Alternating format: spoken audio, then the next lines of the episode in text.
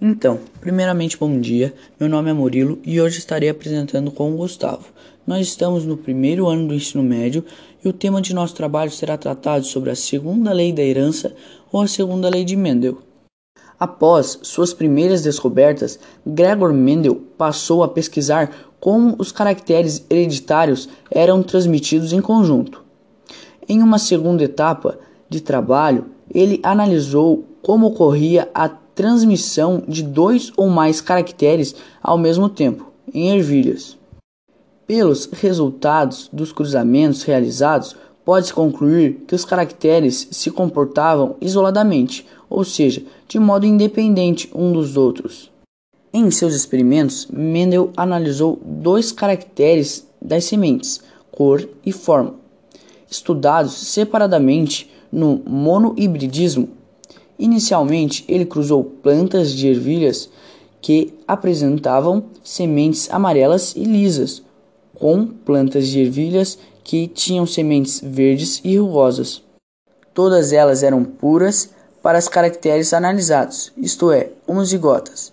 Após o cruzamento da geração parental, obteve-se uma geração F1, formada exclusivamente por ervilhas com sementes amarelas e lisas.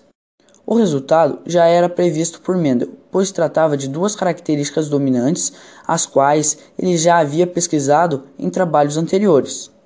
Depois dessa fase, Mendel realizou a autofecundação dos indivíduos de F1.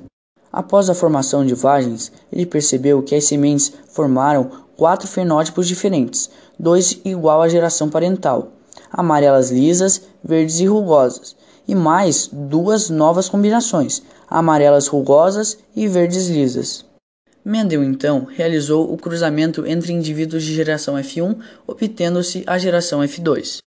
Nesta geração, o biólogo obteve quatro categorias fenótipicas com uma proporção de 9 para 3 para 3 para 1. Nove sementes amarelas lisas, três verdes lisas, três amarelas rugosas para uma verde rugosa. Portanto, para realizar a combinação de dois caracteres, analisa-se um caractere de cada vez, como fazia Mendel. Em seguida, as probabilidades são multiplicadas entre si.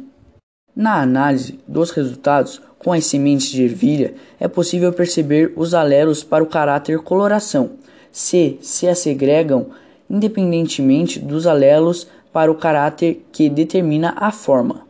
Essas observações levam Gregor Mendel a formular o segundo fundamento básico da genética, conhecido como a segunda lei de Mendel. Com isso, podemos acrescentar que na formação dos gametas, os diferentes pares de cromossomos separam-se independentemente, de modo com que cada gameta receba apenas um cromossomo de cada par. Os possíveis tipos de gameta são produzidos nas mesmas proporções. E assim finalizamos aqui minha parte. Agora, com isso, o Gustavo vai explicar a relação entre a segunda lei da herança e a meiose.